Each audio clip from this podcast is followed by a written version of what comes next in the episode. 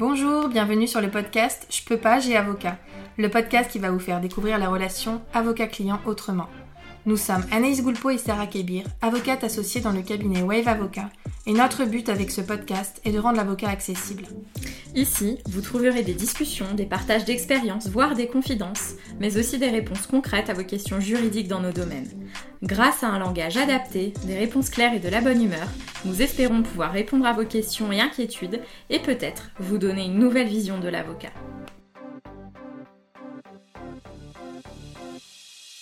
Bienvenue dans ce nouvel épisode du podcast. Aujourd'hui, on continue notre chronologie. Après avoir saisi le conseil de prud'homme épisode 1, on est passé par le bureau de conciliation et d'orientation dans l'épisode 2. L'épisode 3, c'était la mise en état du dossier et aujourd'hui, on se retrouve en audience de plaidoirie devant le bureau de jugement du conseil de prud'homme. Je fais une toute petite parenthèse. Euh, vous verrez que je vais donner pas mal d'informations. Je vais essayer de vous expliquer ce qui se passe en audience de plaidoirie, comment on la prépare, comment on la vit, quels sont mes conseils. Euh, n'hésitez vraiment, vraiment pas. Si vous avez déjà, si vous êtes passé entre les mailles du filet du conseil de prud'homme, si vous avez vécu euh, une audience de plaidoirie vous concernant, et si vous souhaitez partager votre expérience dans le podcast, n'hésitez vraiment pas à me contacter. Euh, je serai très contente de pouvoir échanger avec vous là-dessus. L'idée c'est que ça m'enrichit, ça enrichit ma pratique que de toujours plus anticiper les angoisses, les craintes, les peurs, les attentes, euh, les fausses croyances ou les croyances de mes clients. Ça me permet de modifier, de m'adapter, euh, d'adapter ma relation avec mon client euh, et donc d'assurer une meilleure prise en charge et un meilleur accompagnement. Vous l'avez compris, chez Wave Avocat, c'est très important de pouvoir placer ça au cœur de notre profession. On n'est pas que euh, des, des, avocats rédacteurs d'actes. On veut vraiment avoir une relation de collaboration sereine avec nos clients et une très bonne prise en charge. Donc n'hésitez vraiment pas si vous souhaitez partager votre expérience dans le cadre du podcast, ce serait génial, ça nous plairait beaucoup, ça servirait aussi aux autres de pouvoir écouter votre point de vue, parce que nous on a le point de vue de l'avocat, mais le point de vue des personnes qui ont déjà vécu une audience dans le cadre du dossier qui est peut-être le seul dossier contentieux de toute leur vie. Donc ce serait extrêmement riche et si jamais vous n'êtes pas euh, euh, à l'aise avec cette idée du podcast, il n'y a pas de difficulté. On pourra bien entendu se contenter d'un échange téléphonique et ce sera avec grand plaisir. On va pouvoir entrer dans le cœur du sujet de l'audience de plaidoirie devant le Conseil de prud'homme. Donc le bureau de jugement, c'est la composition du Conseil de prud'homme qui va se réunir pour écouter les plaidoiries et juger votre dossier.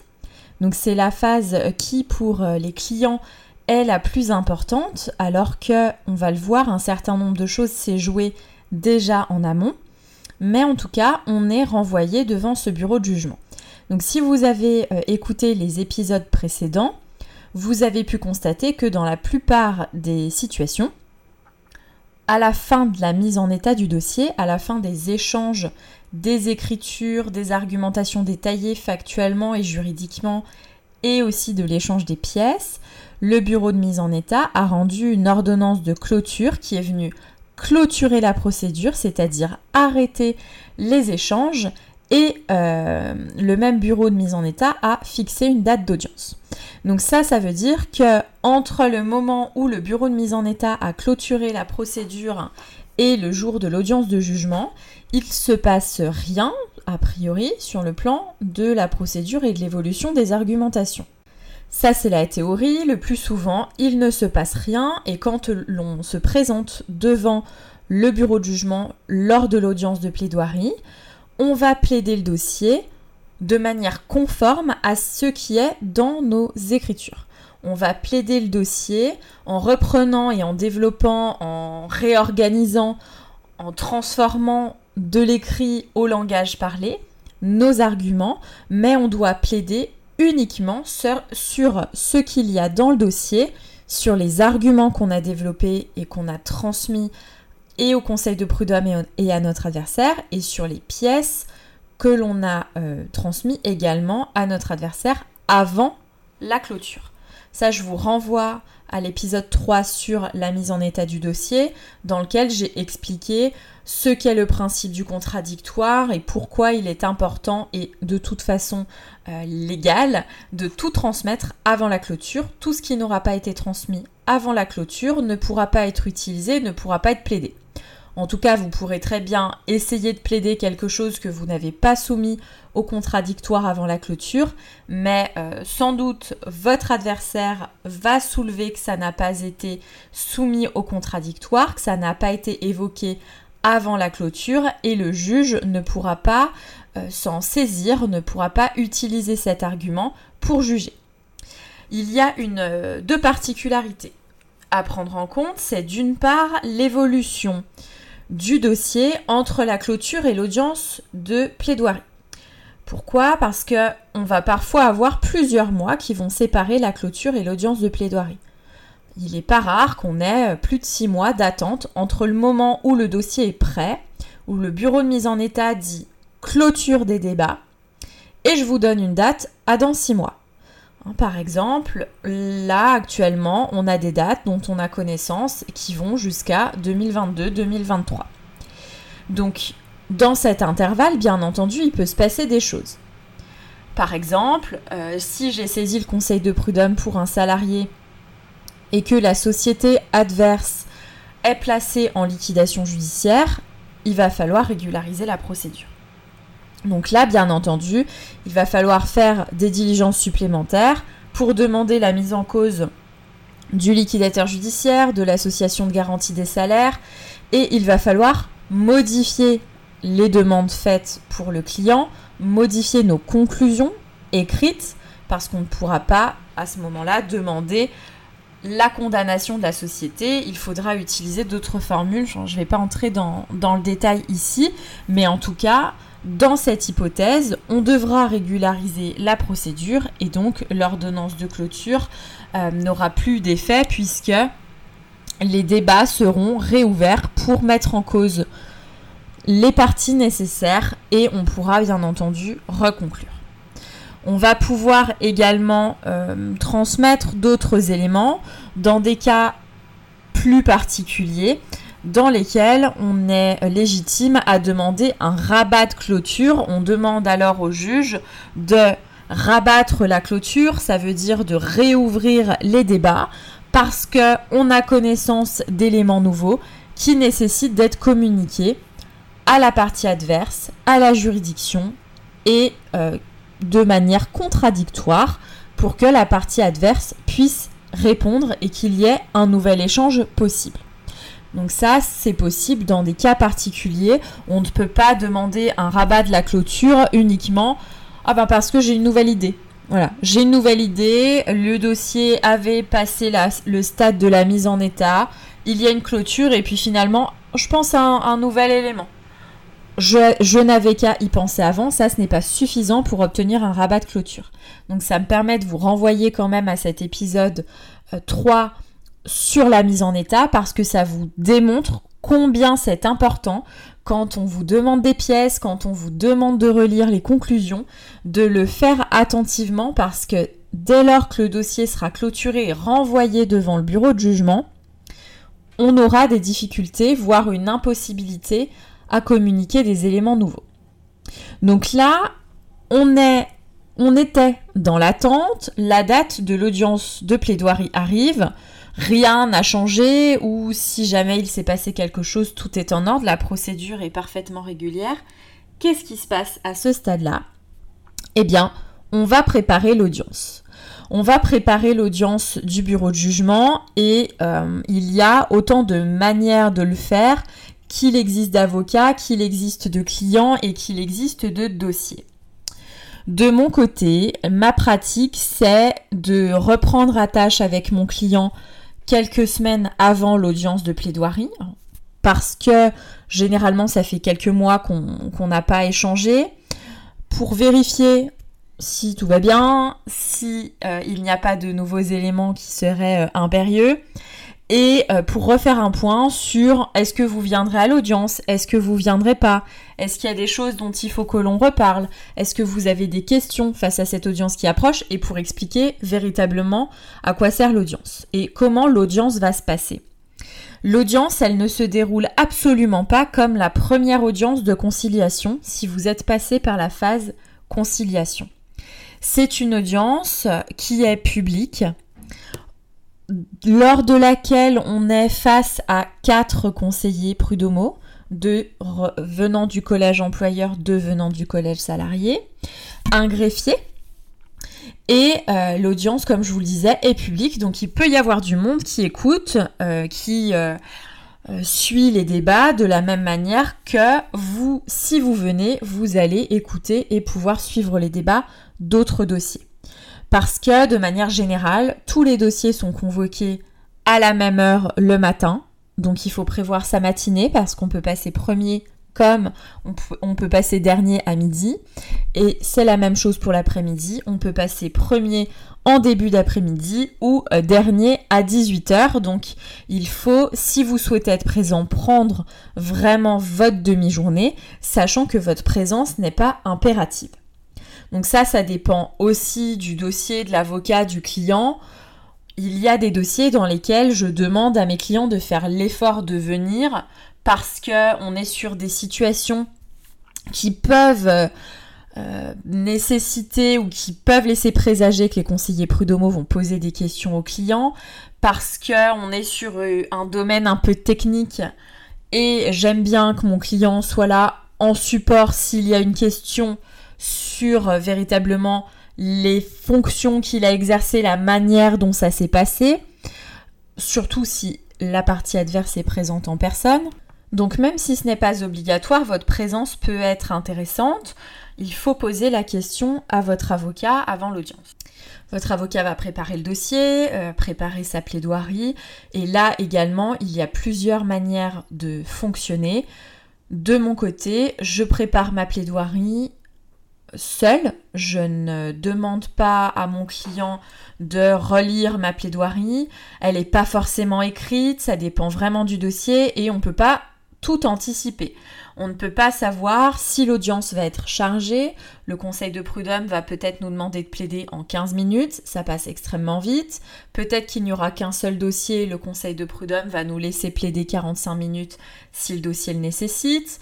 Donc tout ça, on ne peut pas l'anticiper avant l'audience. Donc de mon côté, ma préparation, elle est plutôt solitaire. Je prépare ma plaidoirie euh, moi-même toute seule. Je ne la fais pas relire, je ne la fais pas valider à mon client. En revanche, j'ai euh, des relations de proximité avec mes clients et je sais ce qui les a marqués, ce qui les a touchés. Donc j'essaye d'intégrer les éléments euh, qui leur tiennent à cœur dans ma plaidoirie.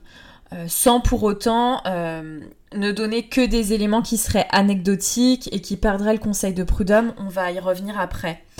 Donc je prépare ça seule, je euh, prends quand même le soin d'appeler mes clients avant, de faire le point avec eux avant et de les retrouver avant l'audience pour bien les briefer sur la manière dont ça se passe, sur les enjeux de cette audience, parce que c'est quelque chose qui est assez méconnu. En préparant la plaidoirie, on prépare aussi le dossier de plaidoirie, donc un dossier avec tous les éléments que l'on va remettre au conseil de prud'homme pour qu'ils puissent en prendre connaissance quand ils vont euh, se réunir pour juger le dossier. C'est ce qu'on appelle euh, le, temps du délibéré. De manière pratique, comment se passe une audience? Et là-dessus, il y a pas mal de fantasmes. Je me permets de vous renvoyer à un épisode de podcast, que l'on a déjà euh, mis en ligne avec Anaïs qui s'appelle Plaidoirie, Attente versus réalité. C'était l'épisode 23 les réseaux sociaux, on fait un peu le point sur ce que vous pensez YouTube. de la plaidoirie. N'hésitez pas également à nous laisser vos commentaires et avis. on est à l'audience de plaidoirie. Sur les la du première chose, c'est l'appel des causes. L'appel des causes, c'est lorsque le président, donc le conseiller prud'homal qui euh, a la présidence, qui va diriger euh, l'audience, il va appeler l'ensemble des dossiers dans l'ordre et là les avocats vont dire c'est en l'état ou je demande un renvoi ou il y a une difficulté. Si c'est en l'état, ça veut dire que à ce moment-là, on considère que le dossier est en état d'être plaidé, donc il est à retenir et il va pouvoir être rappelé ensuite. Si c'est une demande de renvoi, c'est parce qu'il y a une cause qui nécessite pour l'un des avocats un renvoi, on en parlera plus tard. Ou bien s'il y a une difficulté, elle va pouvoir se régler à l'appel des causes, on y reviendra plus tard aussi. Donc nous, dans notre hypothèse, le dossier va se plaider, donc tout le monde dit c'est en état, c'est prêt, ou bien il y a un désaccord. S'il y a un désaccord, de toute façon, à la fin de l'appel des causes, à la fin de la liste des dossiers, les conseillers prud'homaux vont se retirer, ils vont refaire le point sur chaque dossier et ils vont fixer l'ordre dans lequel les dossiers euh, vont passer.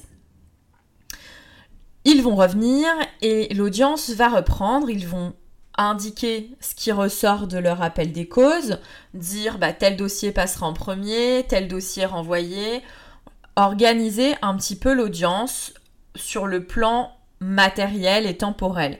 Ils vont peut-être dire à ce moment-là, l'audience est chargée, donc je vous demande de plaider en X temps, ou bien on va se rendre compte qu'il n'y a pas beaucoup de dossiers et qu'on pourra prendre un peu plus de temps.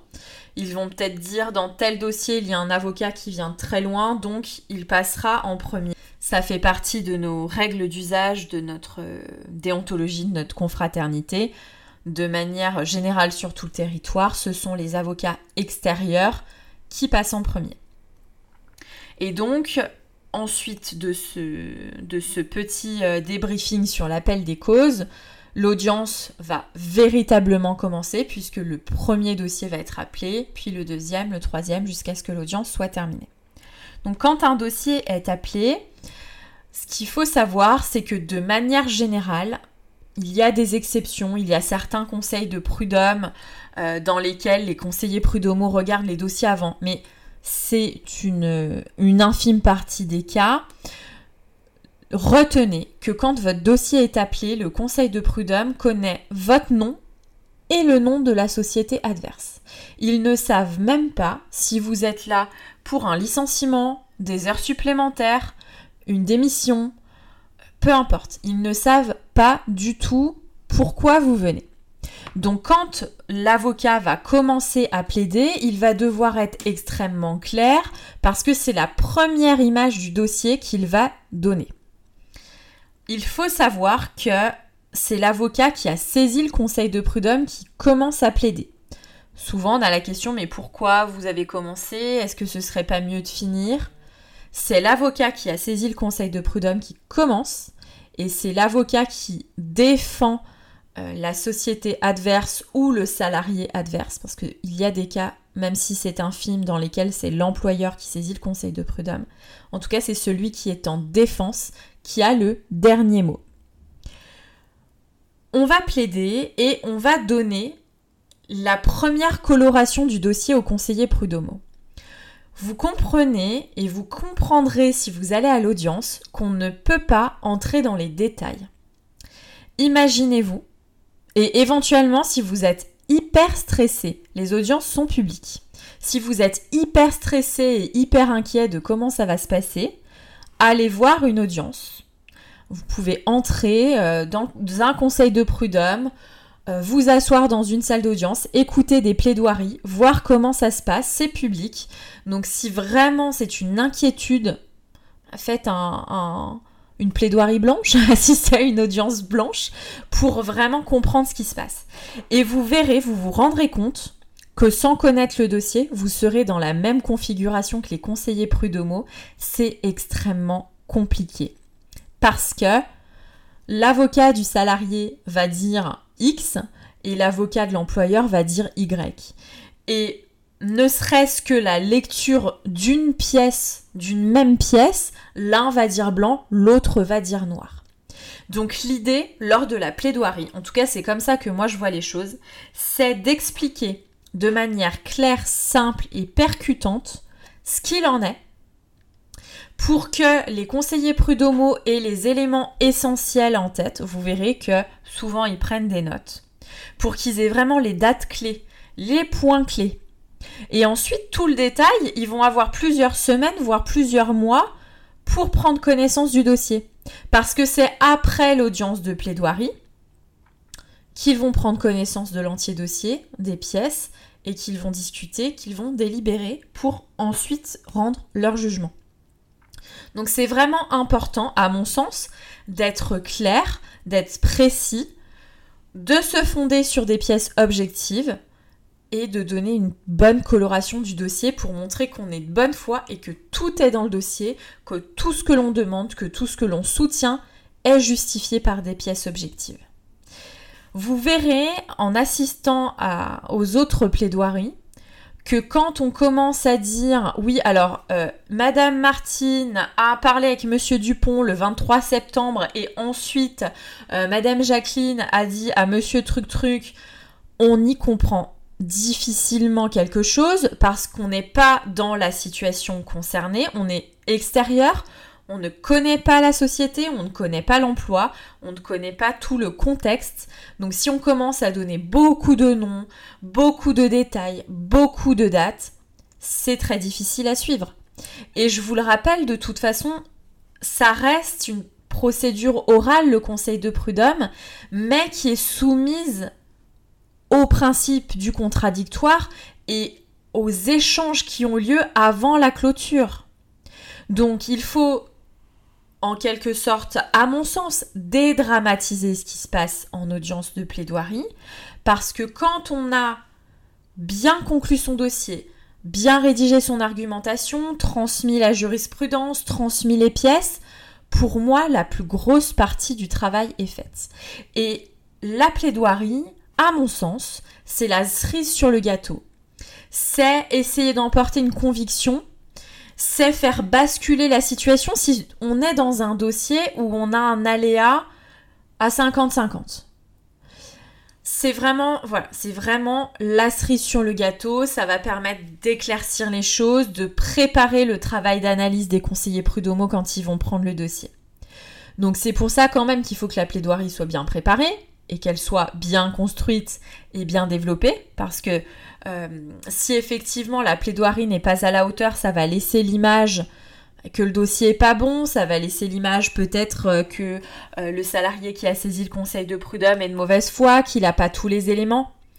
Donc il faut que la plaidoirie soit bien construite et bien présentée, mais tout ne se joue pas lors de cette audience de plaidoirie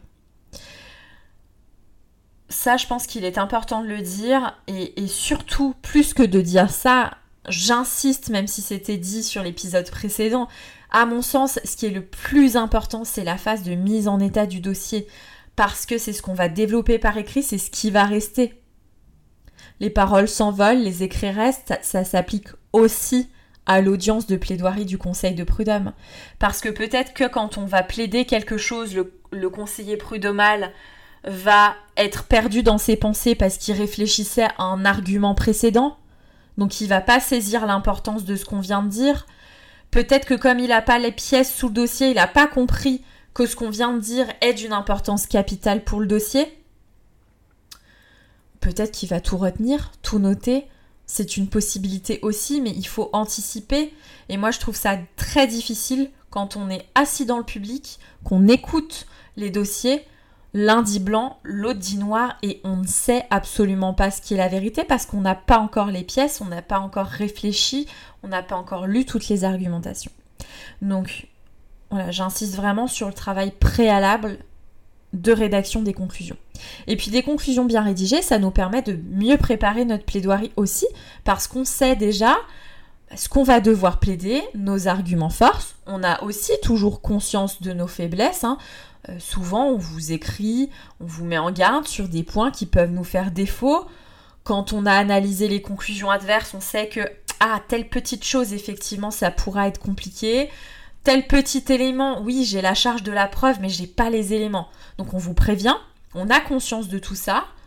Et quand les conclusions sont bien rédigées, ça facilite le travail de préparation de plaidoirie et de plaidoirie. Et quand vous faites vos observations, à votre avocat, n'hésitez pas à dire ce qui est important, pas important.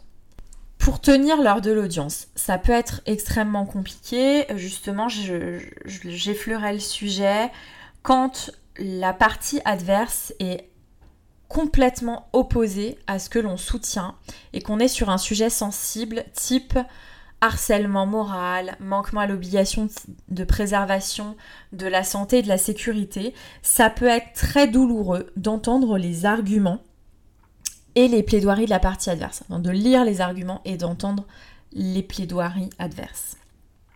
Ce que je dis à mes clients dans ce cas-là, c'est que j'explique hein, que euh, mon confrère adverse n'y est pour rien, il ne faut pas le prendre à titre personnel, lui en vouloir personnellement. Chaque avocat défend les intérêts de son client.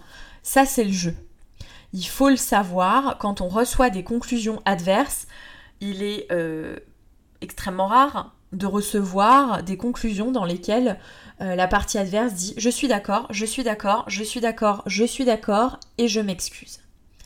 Le travail de la partie adverse, de l'avocat adverse, ça va être euh, de trouver les arguments pour essayer d'obtenir un débouté, donc que le salarié soit débouté de ses demandes, que ses demandes soient rejetées, qu'il n'y soit pas fait droit, ou bien subsidiairement de faire diminuer le risque de condamnation, euh, de, faire, de contester l'existence du préjudice pour que les sommes et les dommages et intérêts qui soient prononcés soient le plus faibles possible. Quand on est à l'audience, ça peut donc être douloureux parce que je, dis toujours à mes clients, il y a deux moments compliqués. Le premier moment compliqué, c'est de lire le projet de requête parce que là, vous prenez conscience de ce qui s'est passé, c'est écrit par un avocat, vous dites ah ben oui, j'ai subi ça et j'en avais pas conscience et pourquoi je me suis laissé faire? Donc il y a une sorte de culpabilité qui peut euh, euh, intervenir à ce moment-là sur des dossiers un peu sensibles hein, qui ont touché euh, à votre, à votre bonne santé mentale par exemple. Et le moment difficile aussi, c'est cette audience de plaidoirie parce que la partie adverse va verbaliser des objections, des contestations sur ce que vous pouvez dire et sur ce que vous vous estimez légitime peut-être nier aussi ce que vous, vous avez vécu, euh, l'existence de vos souffrances aussi, donc ça c'est compliqué. Donc quand je prépare mes clients, quand ils souhaitent être présents, je dis, et je l'ai piqué à mon associé, ça parce que je l'ai entendu le dire euh, un jour à ses clients et j'avais trouvé ça euh, très juste, je leur dis, je vais commencer à plaider. C'est mon confrère adverse qui va terminer dans la plupart des cas, je n'aurai pas la possibilité de répondre. Donc, vous allez garder nécessairement ce qui a été dit en dernier. Parce que vous savez ce que je vais dire. Vous connaissez, je connais votre dossier, on, a, on part sur la même base. Vous allez garder ce qui a été dit en face. Donc, ouvrez bien vos oreilles quand c'est moi qui parle et fermez vos oreilles quand c'est l'avocat de la partie adverse qui s'exprime. Et si effectivement c'est trop difficile, n'écoutez pas ou essayez de prendre un maximum de recul sur ce qui va être dit par l'avocat de la partie adverse. Parce que nécessairement, vous allez garder à l'esprit les contestations, euh, tout ce qui a pu être dit par la partie adverse, parce qu'elle l'a dit en dernier, parce que ça vous a le plus heurté, parce que peut-être que vous ne vous y attendez pas. C'est parfois dur, les termes peuvent être sévères. Dites-vous que c'est le jeu, que c'est comme ça, et que c'est pas parce qu'il a parlé le dernier que c'est lui qui a raison. Ça n'est pas celui qui a le dernier mot qui aura gain de cause à la fin. Et les conseillers prud'homaux maîtrisent parfaitement euh, cela, ils connaissent cette règle et bien entendu, ce n'est pas celui qui a le dernier mot qui gagne dans chaque dossier.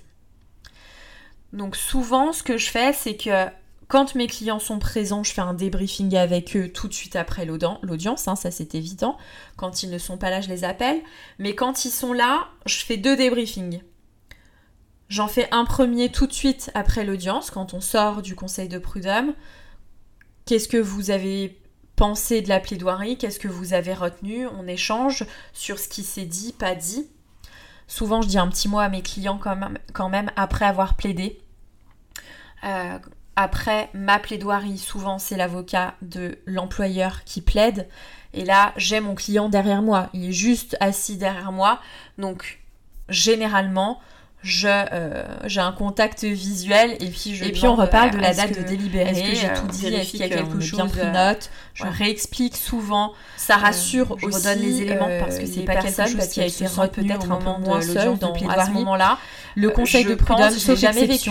Ne rend pas sa décision moi-même justiciable sur le siège mais ça doit être assez déstabilisant d'entendre deux avocats qui parlent de son dossier immédiatement. qui parlent de sa personne quatre conseillers qui a été vécu. Ils vont devoir prendre connaissance sans pouvoir intervenir en étant spectateur. Donc je pense les que pièces, les arguments, là réfléchir, dire, se réunir. C'est le moment de boucher vos oreilles. S'il y a un accord qui est trouvé entre eux pour condamner ou pas condamner. Et ensuite, il y a un temps de rédaction. je fais un de deuxième débriefing quelques jours après. Par le greffier. Quelques jours après, quand euh, l'audience a été il y a des conseils de la date de dans lesquels loin, je rappelle mes clients. Bon comment vous Par allez exemple, l'audience avoir une qu'est-ce que vous en retenez avec un petit peu de recul? fin octobre et on, aura une décision deux mois après. Et à ce moment-là alors c'est le cas à Bourg-en-Bresse c'est le cas à Valence les personnes peuvent être assez on a des prises de cet appel. dans lesquels la dernière personne décision jusqu'à un an ça c'était une audience qui a été un petit peu compliquée un petit peu rude ça s'améliore je l'ai rappelé je l'ai pas eu j'avoue ne pas avoir laissé le message vocal.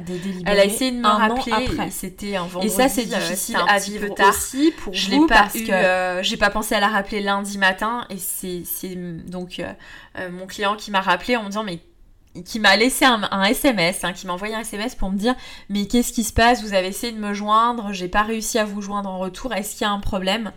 Donc il n'y avait absolument pas de problème, c'était juste pour pouvoir refaire le point parce que cet accompagnement est nécessaire aussi. Euh, nous c'est notre quotidien, mais il faut toujours se rappeler que pour vous c'est pas une étape facile, c'est euh, voilà, c'est pas simple, c'est pas anodin dans votre quotidien, donc l'accompagnement est important. À la fin de, des plaidoiries, le conseil de prud'homme va dire délibérer telle date, donc ça veut dire que là on plaide plus, c'est fini, et que l'affaire est mise en délibéré pour qu'un jugement soit rendu à telle date. Assez souvent, euh, devant notre conseil de prud'homme à Lyon, on a une première date qui est fixée, mais le jugement n'est pas rendu. Ce sera prorogé, prorogé, prorogé jusqu'à plusieurs fois, si bien que ça peut durer un an. Ce que je dis à mes clients, c'est que le délibéré, quand ils disent délibéré le 3 décembre, c'est délibéré à partir du 3 décembre. C'est vraiment la date à partir de laquelle la décision peut nous être envoyée, mais ça peut être bien plus tard et de manière bien plus lointaine. Hein, comme je vous le disais, attendre une décision pendant un an, on se demande ce qui se passe. Quand les délais sont prorogés, donc euh, du 3 décembre, on passe au 5 mars, puis au 14 juin, etc., etc., on n'est pas forcément prévenu. Donc on attend, on nous donne pas forcément d'explications, voire on nous donne jamais d'explications. On essaye d'appeler, on essaye d'avoir des nouvelles, on n'a pas forcément d'interlocuteur, donc on est contraint comme vous à attendre. Le conseil de prud'homme envoie les décisions en même temps à tout le monde, c'est-à-dire aux salariés, à l'employeur et aux avocats. C'est transmis vraiment en même temps, c'est ce qu'on appelle la notification du jugement. On y reviendra lors du prochain podcast parce que c'est une date importante. Ce jugement, il est notifié, donc il est envoyé en lettre recommandée avec accusé de réception au salarié et à l'employeur. Il est transmis par les boîtes aux lettres internes euh, au palais de justice aux avocats. Donc on va ici devoir patienter jusqu'à la réception de la décision. Cette réception-là, bah, quand on a le jugement, on se rappelle et on fait le point. Quand j'ai la décision avant mes clients, je prends euh, l'initiative d'appeler, souvent j'envoie le dispositif, on en reparlera lors du prochain podcast, j'envoie le condensé de la décision s'il y a condamnation ou pas par MMS. Euh, et j'appelle. Que ce soit une bonne ou une mauvaise nouvelle, généralement c'est quand même plutôt des bonnes nouvelles à chaque fois, j'appelle parce que encore une fois, c'est un élément, c'est un événement important dans votre vie. Donc il faut tout de suite s'appeler. J'ai la décision, voilà ce qu'elle dit. En substance, je l'analyse, prenez-en connaissance aussi et on refait le point. C'est important de bien penser à indiquer vos changements d'adresse à votre avocat.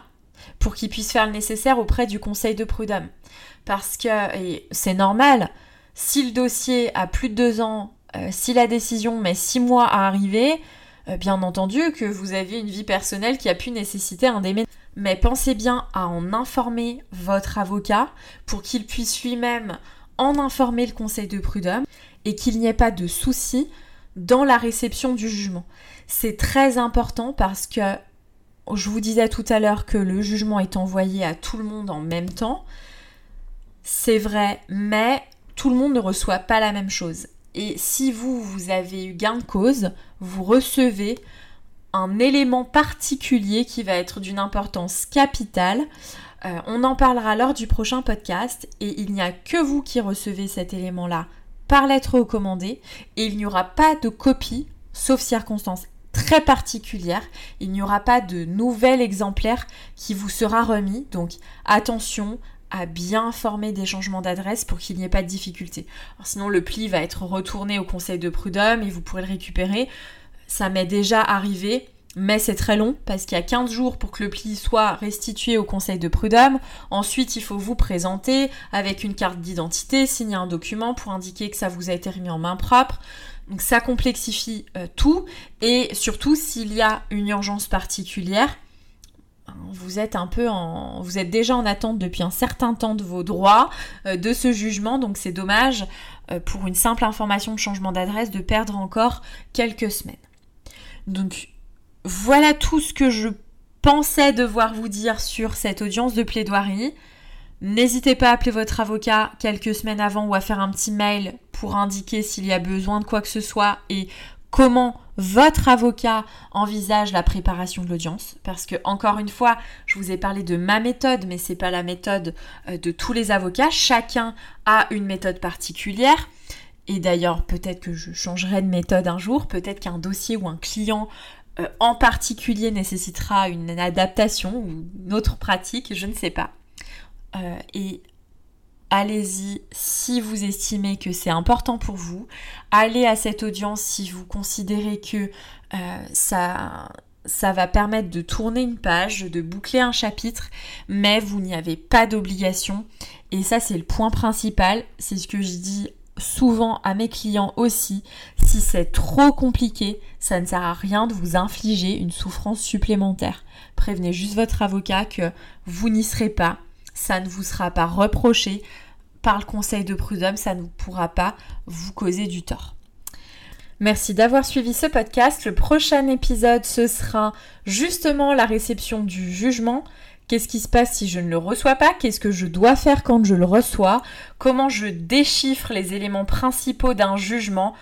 Quels sont euh, les recours qui sont possibles? Est-ce que je peux m'opposer à un recours? Qu'est-ce que je peux faire si j'ai perdu Tout ça, on va essayer de donner les éléments essentiels. N'hésitez pas, si vous avez des questions précises sur ce thème, à nous les adresser puisque je préparerai le podcast seulement après la diffusion de celui-ci pour être sûr d'avoir tous vos retours avant. À bientôt Merci d'avoir suivi ce podcast. Pour nous soutenir, n'hésitez pas à nous laisser une note et un commentaire sur les plateformes de podcast. Vous pouvez également nous retrouver sur les réseaux sociaux, Facebook, Instagram, LinkedIn et YouTube. N'hésitez pas également à nous laisser vos commentaires et avis. Nous vous laissons tous les liens sur les notes du podcast. À bientôt.